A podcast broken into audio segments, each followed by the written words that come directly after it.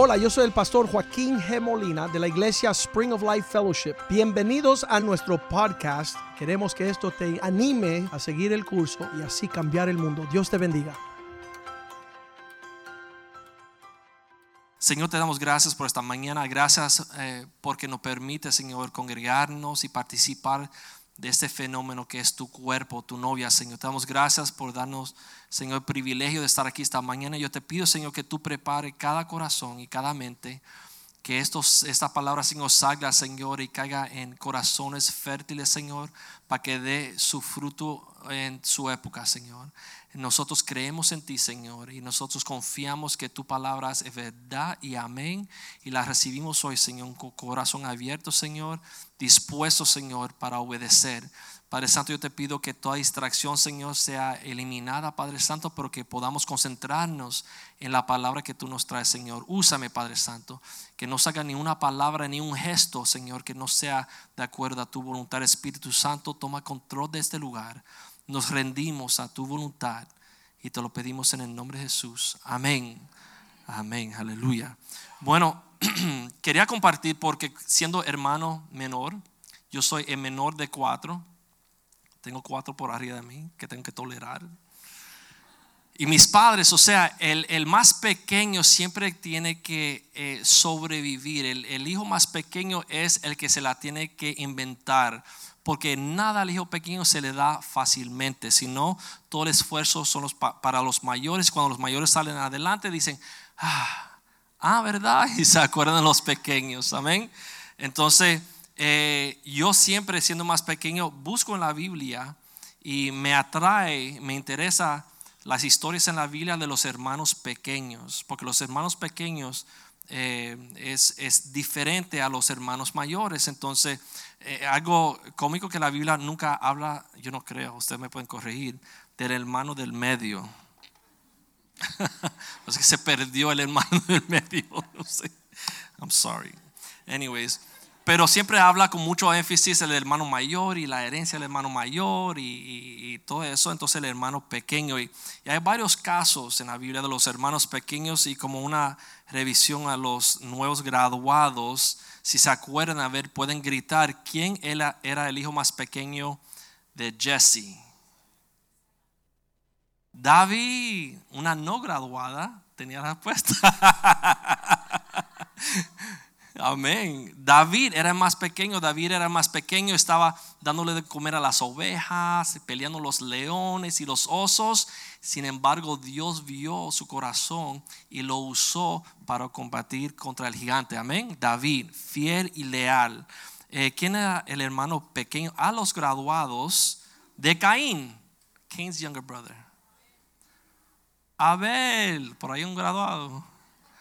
Abel, el hermano más pequeño de Caín era Abel. Abel era justo, ofreció a Dios el sacrificio adecuado, de acuerdo a su corazón, dio lo mejor para Dios. Abel.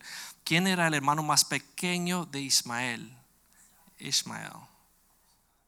Isaac, yeah, Isaac, el hermano más pequeño de Ismael era Isaac. Isaac era fiel y Dios le dio muchas promesas. ¿Quién era el hermano más pequeño de Esaú? Esau. Who's Esau's younger brother? Por unos segundos nada más, pero era el hermano más pequeño, anyways. ¿Quién era? Jacob. Jacob era muy como sabio, ¿verdad? Jacob se la trajo para engañar al hermano porque quería la herencia, él quería todo lo que Dios tenía para él y se lo quería quitar al hermano también. Como el hermano los despreció, él fue y lo engañó y le quitó su herencia. Y Jacob era bien tremendo. Entonces Dios le dio, le vio con, favor y gracia y eventualmente lo prosperó y le cambió el nombre y todo. Amén. Pero este hermano pequeño que vamos a hablar hoy no es como ninguno de estos. Ese hermano pequeño que vamos a hablar hoy realmente, como decimos en español, metió la pata.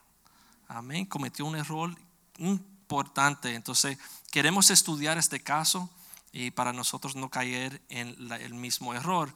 Entonces, en el libro de Lucas, el Evangelio de Lucas capítulo 15, versículo 11, aquí vemos la parábola del hijo perdido, el hijo pródigo. Eh, y dice aquí, entonces dijo Jesús, Jesús estaba hablando a dos diferentes grupos, básicamente los fariseos y los escribas y los pecadores y los que colectaban los impuestos.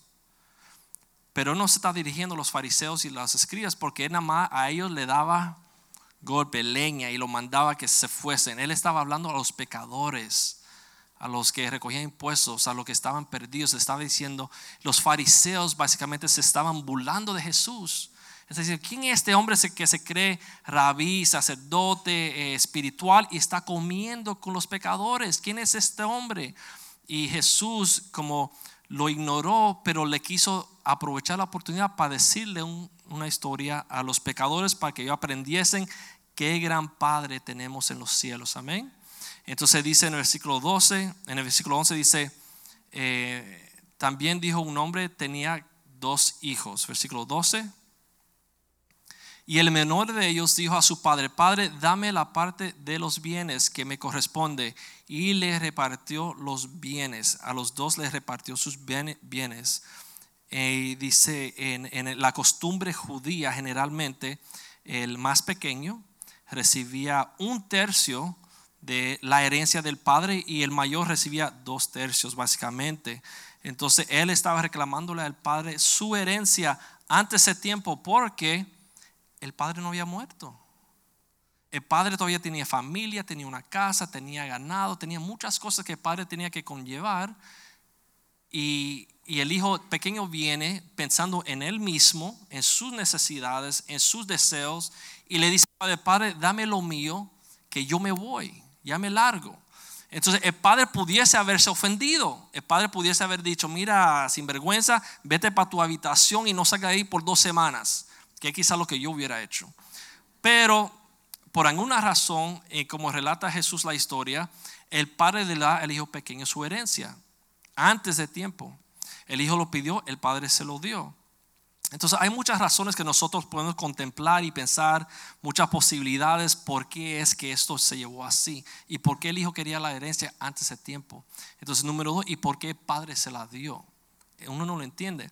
Pero lo que sí sabemos es que el hijo tenía su casa, tenía su familia, tenía todos los recursos que necesitaba. Seguramente había vivido ahí por muchos años y nunca le faltaba nada. Tenía salud, tenía fuerza. El hijo estaba bien cuidado.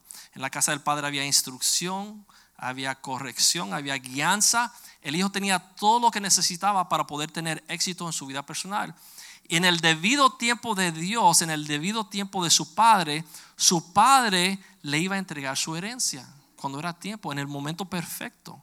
Yo le digo a la gente que Dios, si Dios tiene un calendario en los cielos, Él tiene todo apuntado. Y Él sabe exactamente cuando te toca lo que te toca. Y Él tiene una hora y un día que te lo va a entregar. Entonces, si nosotros como este joven nos precipitamos antes de tiempo y le reclamamos a Dios que nos lo dé ahora, es posible como a los judíos en el desierto que Dios te conceda lo que tú estás pidiendo. Pero igual no va a tener el mismo efecto ni va a tener la misma duración que si nosotros esperamos en el Señor. Amén. Pero este hijo, siendo cabezón, le pidió a su padre antes de tiempo su herencia, muy inapropiado de acuerdo a la tradición judía. Yo quiero enfocarme solamente en dos cosas, porque es realmente lo que yo estoy viendo, no solamente como pastor, pero como psiquiatra, como papá, como esposo, como hijo. Yo estoy viendo una cultura que las cosas como están cambiando en este país un poco y, me, me preocupa porque es esta actitud de que lo que me importa es a mí, solamente a mí, no me importa más nadie, ni la necesidad de mi familia, ni de mi papá, ni de mis hermanos, ni las responsabilidades que yo tengo en mi hogar, no me importa. Yo me voy a buscar lo mío. Y es una actitud que todo el mundo está buscando su propia voluntad, su propia agenda, su propia felicidad y no están dispuestos a servir ni a extenderle la mano a nadie. Y cuando no reciben lo que ellos creen que merecen, no sé por qué lo merecen, porque no han hecho nada. Pero cuando no reciben lo que creen que merecen, se enojan. Y es como si uno lo estuviera ofendiendo, como si uno le hubiera hecho algo mal hecho y uno no le hizo nada, pero se ofenden. Este hijo era así. Dice a su papá, papá, dame lo mío que yo me voy a correr, yo me voy a ir, yo voy a hacer mi vida y, necesito que tú me permitas salir de aquí es una actitud bien egoísta, bien, eh, eh, vamos a ver en Santiago capítulo 3, es un versículo que a mí me encanta porque es en contraste a otro versículo. Santiago capítulo 3, versículo 13. Dice, ¿quién es sabio y entendido entre vosotros? O sea, ¿quién está usando su cabeza? ¿Quién está pensando entre vosotros? Muestra por la buena conducta sus obras y en sabia mansedumbre. Versículo 14. Pero si tienes celos amargos y contención en vuestro corazón, no jactáis, no, no mientas contra la verdad. Versículo 15. Porque esta sabiduría no es la que desciende de lo alto, sino es terrenal, animal y diabólica. Cuando nosotros nos ponemos en una, una posición donde nosotros estamos buscando lo propio, porque nos da la gana, porque nos gusta, a cuesta de todo el mundo, de todo lo importante, de todas las cosas que hemos aprendido, eso no es de lo alto, eso no es algo que Dios nos manda, eso es lo que dice ahí, es terrenal, es algo animal. En inglés dice eh, sensual o algo de sensual, o sea, las pasiones que uno tiene, y uno está buscando activamente y dice, eso es diabólico. Nosotros no debemos de ponernos una posición ni como esposo, ni como padre, ni como hijo. A mí no importa lo que tú necesites. A mí no me importa lo que hemos pasado 25 años. Yo voy a salir y me voy a buscar la mía. Porque me gusta, porque me interesa, porque demasiado tiempo te ha servido. Si ya no me importa los hijos, no me importan los hijos. Yo voy a salir a buscarme la mía. Eso dice ahí, es diabólico. Eso no es la voluntad de Dios. Y es básicamente en la dirección que este joven se está moviendo. Versículo 14. Versículo, vamos a ver, 16. Dice, porque donde hay celos y contención, ahí hay perturbación y toda obra perversa. Cuando nosotros, vamos a decir como iglesia, si nosotros ponemos, nos ponemos a pensar en nosotros mismos, en nuestras necesidades, al costo de los demás, eso solamente trae perturbación y toda obra perversa. Le voy a dar un ejemplo. Hay personas que llegan a la iglesia preguntándole a Dios, Dios, ¿qué tú tienes para mí? Dios, hazme feliz. Dios, dame, dame, dame.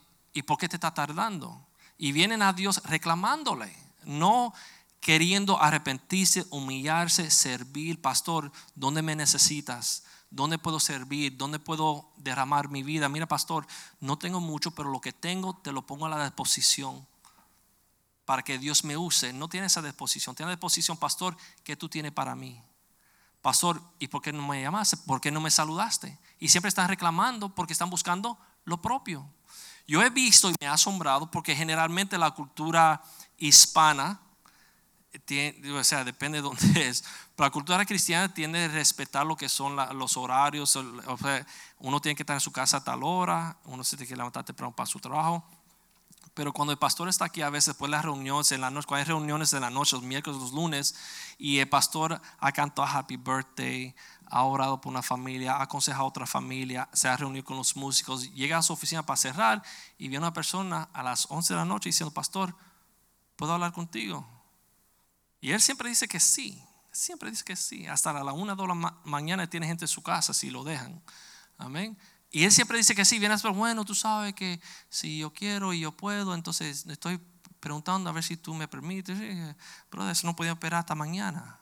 El pastor tiene una familia, tiene una esposa, tiene hijos que tienen que regresar, quizás no ha visto a sus hijos todo el día, pero la gente está buscando lo propio, lo suyo, y quieren meterse a toda hora a buscar lo que el pastor tiene para darles a ellos. No traerle un refrigerio, no traerle una palabra de ánimo, no un consejo para levantarlo, sino tomar para mí, mí, mí, mí. Es algo peligroso y por eso los pastores no duran mucho como pastores. Los pastores no duran como mucho, pero Joaquín tiene una energía increíble y tiene otros copastores que son maravillosos y muchas veces los copastores están saliendo para las casas, para los hospitales y realmente probando, eh, dando un apoyo al pastor y la obra de hoy. Amén. Entonces ya podemos ver que esta actitud de que yo quiero es mío es algo que es diabólico. A diferencia, vamos a ver, estamos en Santiago 3.16, vamos a Juan 3.16. Vamos a ir a Juan 3.16. A ver si ustedes ven la diferencia. Porque de tal manera amó Dios al mundo que Dios dio. Dios dio todo. Dios su Hijo unigénito para que todo aquel que crea no se pierda, más tenga vida eterna. Es una actitud que Dios nos está mostrando que si nosotros estamos bien parados, donde tenemos que estar parados, la actitud es una de dar, de entregar, de servir, tanto que Dios dio. Pablo dijo, ¿cuál es nuestra respuesta? La única respuesta razonable que podemos tener nosotros de esta obra que Dios hizo para nosotros a de Jesús es entregarnos completamente. Dice entregar tus miembros como instrumentos vivos, como un sacrificio vivo para el uso de Dios. No es llegar con las manos, a ver, pastor, dame, dame, dame, dame, dame. Hermano, dame, hermano, mira, ayúdame. Mira, hermano, yo necesito, necesito, necesito. Y estamos como casi bendigando en la casa de Dios. Y Dios no, esa no es la voluntad de Dios para nosotros, amén. Y nos lleva al segundo factor. La, la, la primera era un egoísmo que solamente estaba pensando en Él, ni en su papá, ni en sus hermanos, ni en los familiares, en la casa. Está pensando en Él y Él sale. El segundo factor que yo creo que pudiera haber pasado es un como un truco que eh, Satanás nos está tirando desde Génesis, desde un principio. Es un truco viejo y que no nos debe engañar más. Pero ese truco, ¿qué le pasó a Eva? Que cuando Dios creó a Adán y Eva, ¿cuántos saben que Adán y Eva tenían todo lo que necesitaban? Amén. Ellos tenían todo, no le faltaba nada. Si una época en la humanidad que había todo lo que uno necesitaba era ahí en el jardín. Tenían todo. Sin embargo, después de una conversación corta con la serpiente, con Satanás, Eva se sintió como que Dios le estaba aguantando algo que era de ella. Como Eva se sintió como, como que a mí me falta algo. Como Dios no me lo dio todo. Hay algo más que Dios me debiera haber dado que no me dio. Entonces el diablo viene y nos pone en la mente que nosotros no somos completos en Dios. El diablo nos pone en la mente que hay algo más allá afuera para ti que Dios no te está dando. Y que Dios es un padre malo, que Dios no te está dando lo que tú mereces. Y nos pone eso en la mente y nos pone como incómodo, e inquieto. Y uno empieza a mirar y a buscar y mira en las redes y uno ve, mira, pero si este tiene eso, yo no lo tengo y porque yo no lo puedo tener. Mira esa familia que se tiene y porque la familia mía no tiene. Mira, ese tiene, esa tiene un novio hermoso, él se va a comprometer ahorita y yo no tengo. Mira, esa tiene una novia y Señor, ¿por qué tú no me mandas mi novia? Y uno empieza a pensar que a uno le falta algo. Cuando sabemos que todo lo que tú necesitas, Dios te lo ha dado. Y Dios tiene más para ti y te lo va a dar en su tiempo, en su época perfecta. Sin embargo, nosotros nos movemos en la dirección de salir de la casa de nuestro Padre, salir de donde Dios nos ha puesto para salir a buscar aquello que Dios nos, nos ha dado. Como hizo Eva. Ella salió de la provisión del jardín, de todo lo que Dios le ha dado, a buscar algo, por lo menos en actitud, salió a buscar algo que ella no necesitaba. Y nosotros estamos pagando las consecuencias hasta el día de hoy. Porque esa mentalidad que a mí me falta, como Dios no me lo está dando todo y me merezco, es una actitud que el diablo nos pone, es diabólica. Y podemos ver que eh, en la Biblia, a través de la Biblia, hay muchos eh, ejemplos de esto. Y si ustedes se acuerdan, Abraham y Sara, ellos Dios le había prometido una, un hijo de la herencia, ¿verdad? Un hijo prometido que estaba supuesto ser Isaac. Sin embargo, ellos se apresuraron porque empezaron a pensar, bueno, Señor, tú me prometiste, pero no está, no me ha llegado, ¿por qué te está tardando tanto, Señor? Espérate, Sara se le ocurrió, yo tengo un plan, Señor, para ayudarte un poco. Yo tengo un plan porque yo sé que es tu voluntad, que o yo tengo un plan. Y Sara metió la mano, Abraham siguió con la, el plan de Sara y se acostó con eh, Agar. Y tuvieron el hijo Ismael. Y nosotros sabemos que el hijo Ismael era el hijo, como dicen, el hijo eh, engendrado en la carne, el hijo engendrado en una posición donde uno está, donde Dios lo puso, si uno está afuera de la voluntad de Dios y está inventando algo que Dios no le dio. Y hasta el día de hoy estamos pagando las consecuencias de ese Ismael. Si el mundo, si eso no hubiera sucedido así, el mundo sería un lugar completamente diferente pero por los descendientes de Ismael en batalla con los descendientes de Isaac tenemos un mundo complicado. También vemos que el, rey Saúl, el primer rey de, de, Israel, Saúl tenía que esperar que el profeta llegase para ofrecer el sacrificio a Dios para después entrar en guerra. ¿qué hizo Saúl? Yo soy rey, ¿por qué tengo que esperar a nadie? Porque Dios te lo había mandado, no me da la gana, yo voy a hacer lo que yo quiera hacer. Saúl ofreció el sacrificio y ¿qué es lo que pasó? Perdió el reino. Entonces como Dios nos quiere decir, mira, cuando tú no me esperas, cuando tú sales de mi voluntad, cuando tú sales de mi casa, a buscar algo que yo no te he dado, tú estás dudando mis promesas, tú estás dudando mi integridad, estás pisotando mi soberanía y te está tomando la cosa por tu lado. Pero Dios es bueno y nos va a enseñar por qué eso no se debe hacer. Y las consecuencias a veces son bien severas, como en estos casos. Y Moisés, Dios le dio unas instrucciones específicas a Moisés, pero Moisés en su enojo, en su ira, en su impaciencia, Moisés hizo algo, copió la roca con la vara dos veces y aunque resultó en lo que Moisés estaba esperando, había agua, sin embargo Dios vio eso que se adelantó, hizo algo que no tenía que haber hecho. No siguió las instrucciones de Dios, se salió de, abajo de ella y tuvo una consecuencia que Moisés no pudo entrar en la tierra prometida. That's a big deal. O sea, son consecuencias severas. No están, eh, como decimos, no están tomando drogas, ni cometiendo adulterio, ni solamente moverse en una, en una dirección alante de Dios, desobedecer a Dios, salir a buscar lo tuyo propio, aunque Dios no te lo ha mandado, eso tiene consecuencias severas. Tiene consecuencias severas con la persona. Por ejemplo, yo soy padre de familia. Si yo me muevo adelante de la voluntad de Dios, porque por ejemplo, a mí me ha dado, porque hay veces que uno pasa trabajo y Dios lo pone a uno difícil eh, cuando estuvimos viviendo en la República Dominicana, pasamos trabajo. Y como padre de familia, yo tengo mi esposa y tengo mis hijos. Y yo dije, bueno, Señor, yo pudiera vivir abajo de un puente. Yo pudiera comer lo que sea. Pero yo no voy a permitir que mi familia, que mi esposa, que mis hijos, porque ellos merecen mejor. Yo no voy a dejar que ellos pasen vergüenza. Yo no voy a dejar que ellos pasen trabajo. Ellos merecen lo mejor. Y yo salgo a ponerme a inventar para proveerle algo que Dios no me ha provisto. Entonces, yo estoy haciendo la decisión, cometiendo el error, pero ¿quién paga el precio de eso? Mi esposa y mis hijos. Entonces, la consecuencia de estas decisiones la vemos en nuestra propia vida y en la vida de nuestras familias, nuestros hijos. Y es difícil, es muy duro, es muy difícil. No hay por qué, porque todo lo que nosotros necesitamos lo encontramos en la casa del Señor. No hay que salir de aquí, amén. Entonces, eh, nos entra este pensamiento que el diablo le encanta eh, si yo tuviera esto, estuviera feliz. Si viviera allá, allá, porque Miami es tráfico, pero si yo viviera allá, yo estuviera feliz. Si yo tuviera esto o lo otro, si estuviera esa persona, si no estuviera, si, si estamos siempre pensando que nuestra felicidad va a venir de algo en lo externo. Una posición, una promoción en el dinero, en el carro, en la persona, en la casa, lo que sea. Pero no, es imposible. Eh, no podemos encontrar felicidad y paz afuera de Dios.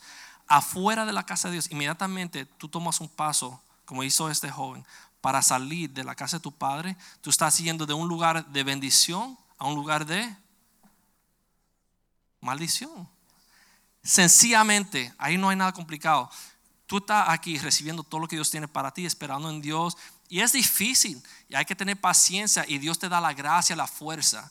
Dios te da todo lo que tú necesitas. Pero inmediatamente tú decides, Señor, eso no es suficiente. Yo quiero más. Yo merezco más. Y le das la parte a tu padre y tú sales a buscar, tú estás entrando en maldición. Y sabemos que en maldición cualquier cosa te puede pasar. Es como yo le digo a mis hijos, nosotros hacemos una cerca en el patio para que los niños jueguen y salten y se diviertan, ¿verdad? Y ahí atrás, yo estoy seguro que no hay ni serviente, ni perro malo, ni gato malo, ni ahí atrás no hay nada porque ya papá buscó, vio y mató a la serpiente, sacó los, ratones, los raccoons, yo ya limpié el patio. Allá atrás, they're safe. En mi patio, en el patio papá, they're safe.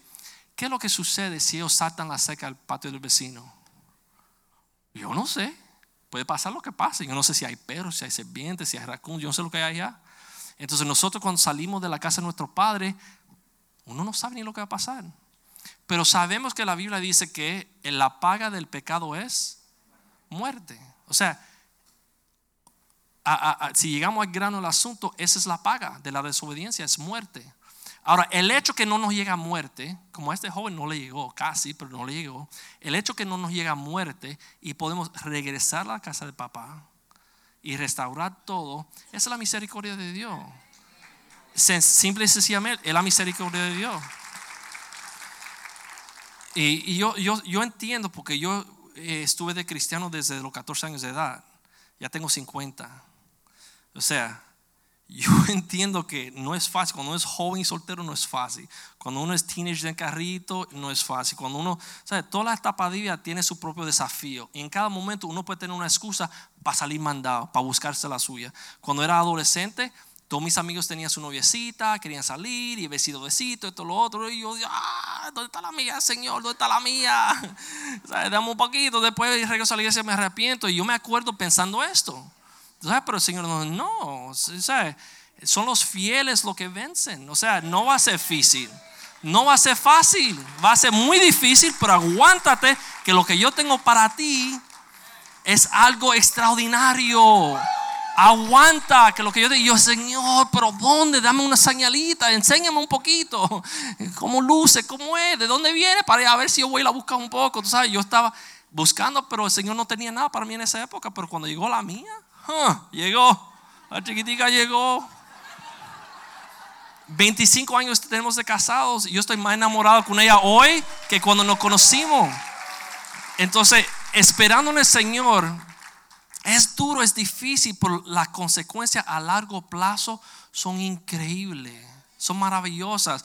Si tú quieres buscarte la tuya, ah, por aquí hay 20 mil, por aquí hay de todo lo que tú quieras. Hay carros, mujeres, eh, casa, trabajo, todo lo que tú quieras está por ahí. Si quieres un barco, vete por ahí 20 barcos. Pero si esperamos al Señor, tú vas a conseguir lo tuyo, porque la Biblia dice que el Señor hasta los deseos del corazón de aquellos que lo obedecen, Él se lo cumple. Pero tiene que ser en su época, no afuera de su época. Si nosotros salimos a buscar lo nuestro, va a pasar como los judíos en el desierto. No va a caer mal, no vamos a enfermar, va a ser bajo una ley, una tribulación terrible. O sea, Dios te puede dar la tuya, pues vas a, la vas a pasar difícil porque no era el tiempo ni, ni lo, indicado en el momento. Si esperamos en Dios, lo recibimos, yo como dije a la gente, hay una fecha, hay una hora en el calendario de Dios en los cielos de cuando Él te va a dar lo que tú necesitas. Si esperas, lo vas a recibir porque está escrito, lo vas a recibir. Si es un hijo perdido, una hija perdida, si es un matrimonio quebrado, una separación, si es un trabajo, un desempleo, si es finanzas, lo que sea lo que tú necesitas, si es sanidad lo que sea que tú necesitas, ya le está escrito en el calendario de Dios, el día y la hora, y tú lo vas a recibir. Amén. En el tiempo de Dios, así que no se apresuren. Amén. Entonces, solamente en Dios encontramos felicidad. Entonces, este joven, como se dio cuenta en Lucas 15, 13, él dice que él salió y vivió y desgastó dinero y comenzó a vivir la vida loca dice perdidamente, o sea, locamente, como él vivió, como dice allá arriba, como un animal, ¿no? Y gastó todo su dinero porque el, deseo ese de saciarse uno, de saciar su, puede ser lo que sea, de esas, esos impulsos, de pasiones, eso es insaciable. Eso no se puede saciar. No hay suficiente dinero en el mundo para nosotros poder saciar nuestros deseos carnales. No existe. Entonces, este salió, se gastó todo, su dinero, eh, se quedó sin recursos y cuando eh, sucede eso, dice en el versículo 14 que sobre la tierra, sobre esta ciudad, cae una gran hambre en esa provincia y comenzó a faltarle. Entonces, los, cristianos, nosotros, si estamos en casa de papá, si estamos bien parados, nosotros tenemos recursos, amén. Entonces, si en la tierra cae una hambre, en la casa de Dios hay provisión. No solamente para la casa de Dios, pero también para ayudar. Pero este joven se quedó sin nada. Se quedó, como dicen, pelado. Sin un centavo. Entonces era una bancarrota total. Cayó a lo más bajo de lo bajo. En bancarrota emocional, en bancarrota eh, eh, espiritual, en bancarrota eh, física. Él quedó en lo más bajo. Tanto que dice que este joven, en versículo 16, dice que él salió a buscar y se juntó con un ciudadano, como dice el versículo, y deseaba llenar el vientre de sus... No. Yeah. Sí, de, los cerdos. Que comienza, ¿Cuál versículo es? 15, 15, perdón, versículo 15. Dice, fue y se arrimó a uno de los ciudadanos de aquella tierra, el cual le envió a su hacienda para que apacentase los cerdos. Los cerdos. O sea, este hombre siendo judío, eso era lo más bajo de lo más bajo. No era cubano porque hubiera estado feliz. Era judío. Los cerdos para los judíos era algo tan horrible que ellos ni tenían nombre para ese animal. Le decían esa cosa. Porque era algo horrendo para los judíos. Entonces, pero cayó de, a tal lugar que él era el babysitter de los cerdos. Entonces, si eso no fuera suficiente mal, dice que él cayó tan, tan mal en el versículo 16 que comenzó a comerse la comida de los cerdos.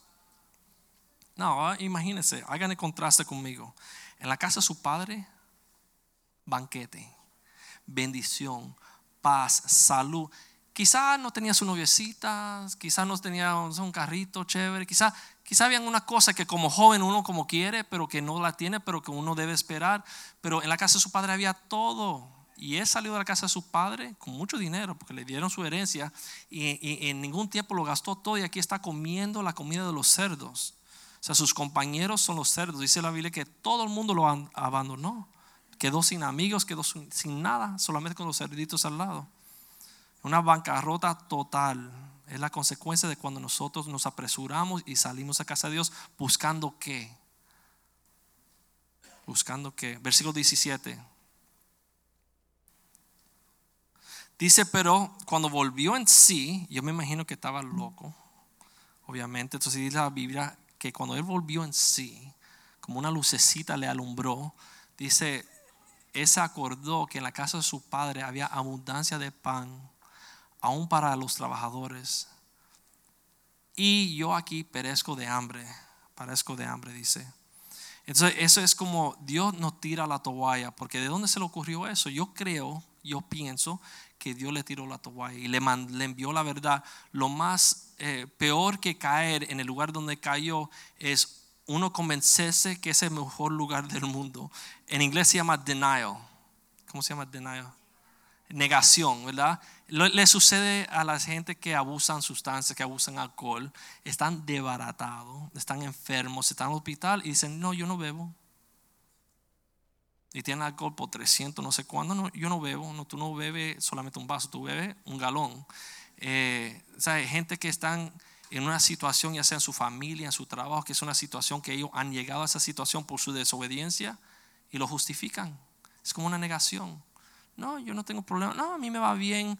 Los sobrinos míos eh, este fin de semana pasado me preguntaron, tío, yo no entiendo, ¿cómo es que esta gente no ven el contraste entre ta, ta, ta, ta, ta y ta, ta, ta. ¿Cómo que ellos no lo ven y no se arrepienten? Dije, yo, yo sé, yo soy psiquiatra y psicólogo y todo, yo sé, pero yo no sé.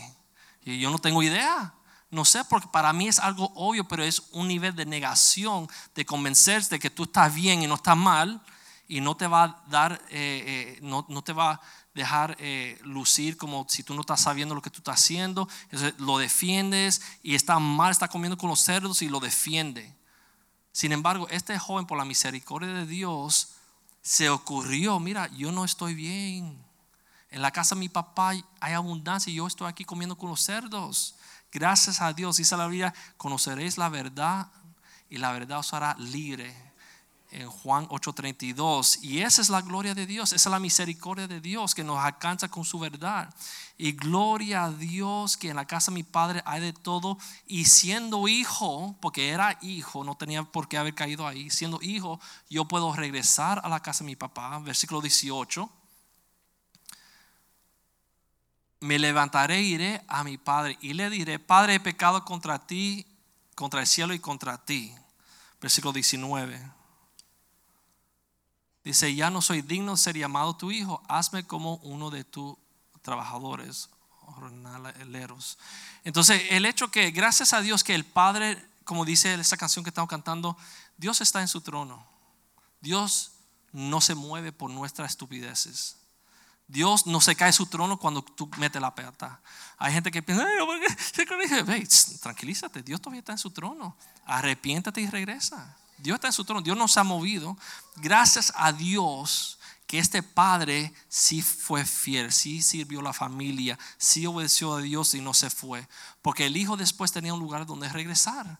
Él salió, hizo su desastre, hizo todo lo que quería hacer, pero aún su padre lo estaba esperando. Gracias a Dios que Dios no se cae de su trono, aun cuando nosotros metemos la pata.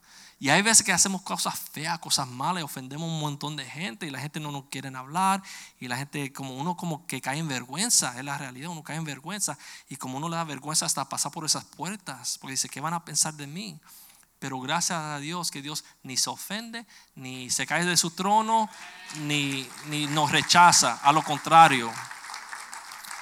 Dios está esperando, como vemos aquí en esta historia, Dios no está esperando entonces el joven se arrepiente y le dice al padre, padre, perdóname. Entonces el arrepentimiento es necesario. O sea, no hay restauración sin arrepentimiento. No hay reconciliación sin arrepentimiento. No se crean que ustedes van a regresar como estaba todo si no se arrepienten. Si ustedes no reconocen que metieron la pata y se arrepienten, puede ser entre ustedes y el Señor en su casa, puede ser aquí, puede ser con los hermanos, pero hay, tiene que venir un arrepentimiento como le pasó a este joven, porque sin arrepentimiento no puede haber reconciliación. Amén. Versículo 20. Eso, eso es bello lo que sucede aquí. Y se, y se levantó y vino a su padre. Y cuando aún estaba lejos, lo vio su padre y fue movido a misericordia. Y corrió y le echó sobre su cuello y le besó. Ese es Jesús, ese es Jesús que está diciendo esta historia. Él no está diciendo, este es el anhelo, el deseo de su Padre que nosotros regresemos. Si inmediatamente el arrepentimiento es yo voy mal, estoy caminando en maldición, o yo voy mal, yo voy mal. Wow, yo estoy muy mal y me ha ido bien mal, déjame regresar, es darle la espalda, virar completamente 180 grados y regresar. Ese es el arrepentimiento. Entonces, él dejó sus amigos que conoció allá en esa ciudad, dejó sus cosas, dejó todo, todo lo dejó allá atrás, su estilo de vida, y regresó a la casa de su padre. Tú no puedes ser restaurado si tú te quedas allá. Si tú te quedas aquí y está como dice, un pie adentro y otro afuera. Yo le digo el, cristiano roller coaster, eh, montaña rusa. Para arriba y para abajo, y da vuelta, y después vuelve para arriba, y me va bien, gracias Señor, entonces cae otra vez. Entonces, porque tiene una pata adentro y otra pata afuera. No han regresado, no se han arrepentido, no le han dado la espalda a ese estilo de vida, al mundo, a los amigos y las cosas, sino ellos están como, eh, amiguito, no, no puedo porque, mira, déjame ir, déjame pasar para ver. Eh, pastor, ¿cómo está? ¿Todo te va bien? Eh, brother, ¿qué vamos a hacer? ¿Qué vamos a Están con un pie adentro y otro pie afuera. No se arrepiente. Este joven tuvo un arrepentimiento, se viró, le dio la espalda a todo, regresó a la casa de su padre. Ese es un arrepentimiento genuino que lleva a la reconciliación que vemos aquí. Amén. Y es, es realmente no solamente una actitud, un cambiar de mente, es tú decidir, mira, yo voy a, dejar esto atrás, pero es una acción también, tú te tienes que parar y tienes que salir. Tienes que regresar porque si te, como dije, si te quedas, no, realmente no va a cambiar no va a cambiar nada, va a ser como la montaña rusa. Versículo 21. Entonces el hijo le dijo, Padre, he pecado contra el cielo y contra ti, y ya no soy digno de ser llamado hijo, diferente a como salió de la casa. Dame lo mío, yo quiero, dame lo mío porque yo lo merezco, dame papá. O sea, cuando él fue y le pasó lo que pasó, que uno puede decir que es hasta el trato de Dios en su vida, ¿verdad? Lo que le sucedió cuando él cambia, dice, papá, mira, yo no merezco nada, no merezco nada. Lo que sea lo que tú me dé, con eso yo voy a estar conforme, con eso yo voy a estar contento. Es un contentamiento sabiendo que ahí existe todo lo que él necesita, que allá afuera no hay nada para él. Amén. Entonces este joven reconoció que no merecía nada, que era solamente por la misericordia de su padre que podía participar en lo que es familia, estar en esa casa, disfrutar los recursos de esa casa. Pero dice que el padre, versículo 22, Dice que su padre le dijo a los siervos, sacar el mejor vestido y vestirle y poner el anillo en su mano y calzado en sus pies. el papá lo vistió, lo adornó. O sea, es, algo increíble, algo, yo le hubiera dado tres patadas, seguro, seguro, seguro. Para cuatro y no saquen dos semanas y bañate porque tiene una peste horrible. Pero el papá, ¿sabe? Y en versículo 23 dice que él sacó, versículo 23, traer el becerro gordo y matarlo y comamos y hagamos fiesta. El becerro gordo es, era ese becerro que tenía guardadito para la boda, para el evento especial, que estaban guardando por mucho tiempo, era algo bien especial. Y el papá dijo, hey, sácalo, sácalo porque vamos a celebrar. El próximo versículo. 24 dice, porque este hijo estaba muerto y ha revivido, se había perdido y es hallado y comenzaron a regocijarse. Amén. Aleluya. Es el corazón de nuestro Padre en los cielos. Amén. Aleluya. Y es motivo de celebración. Cuando vemos un descarriado, un pecador que entra aquí, se arrepiente y quiere volver a integrarse a la iglesia y quiere conocer el pueblo y quiere hacer las cosas bien, es motivo de celebración, no es motivo de juzgar, de señalar, porque aquí somos muy profesionales nosotros para, ¿sabes? Hey, mira, pero yo no me fui, tú te fuiste, ahora regresaste y nos pone eso no es motivo para eso, es motivo de celebración, porque es el corazón de nuestro Padre, amén, de celebrar cuando uno se arrepienta. Solamente uno, cuando uno regresa, es motivo de celebración, amén. Entonces, eso es lo que yo tenía en el corazón para compartirles y es animarles que Dios tiene todo lo que necesitamos. No tenemos que salir a buscar nada. Si usted se siente así, es una mentira del diablo. Y yo sé que yo estoy criando tres jóvenes y un joven. Y tú sabes, muchas veces ellos piensan que, tú sabes, que allá afuera hay algo, porque el mundo es bien atractivo y tiene muchas crucecitas, muchas cosas brillantes y se creen. Y es la oración de un padre y de una madre y el consejo de un padre y una madre que Dios tiene todo para ti en su tiempo. A ti no te falta nada. Y gracias a Dios, Dios nos respalda y cumple para nuestros hijos con nuestros hijos. Y como nosotros lo hemos experimentado en nuestras vidas, usted lo va a experimentar en su vida también. Y esa es la confesión, amén, que Dios es fiel. Dice que si nosotros buscamos primeramente el reino de Dios y su justicia, todo lo demás será añadido de acuerdo a sus riquezas en gloria. A nosotros no nos falta nada. Amén. Un aplauso al Señor. Gracias Jesús. Vamos a estar en pie. Vamos a cerrar los ojos y bajar los rostros. Vamos a orar, Señor, te damos gracias por esta mañana, gracias por los hermanos, gracias por la iglesia, gracias por nuestro pastor, Señor. Dale fuerza, Padre, levántalo, Señor. Anímalo, Señor. Dale refrigerio en esta época, Padre Santo. Háblale, tócalo, Señor. Que regrese para con nosotros, Señor, más fuerte que nunca, Señor. Gracias por tu gracia, gracias por tu palabra, gracias porque tú nos hablas, tú tienes misericordia y tú nos encuentras, Señor, aun cuando nosotros nos hemos perdido, Señor. Gracias por tu amor, Padre Santo. Gracias por tu compasión, Señor. Nosotros queremos, Señor, seguir obedeciendo y caminando de una forma que te honre a ti, Señor. Y sabemos y confesamos esta mañana que todo lo que necesitamos, Señor, está aquí contigo. En el nombre de Jesús oramos. Amén, amén, amén.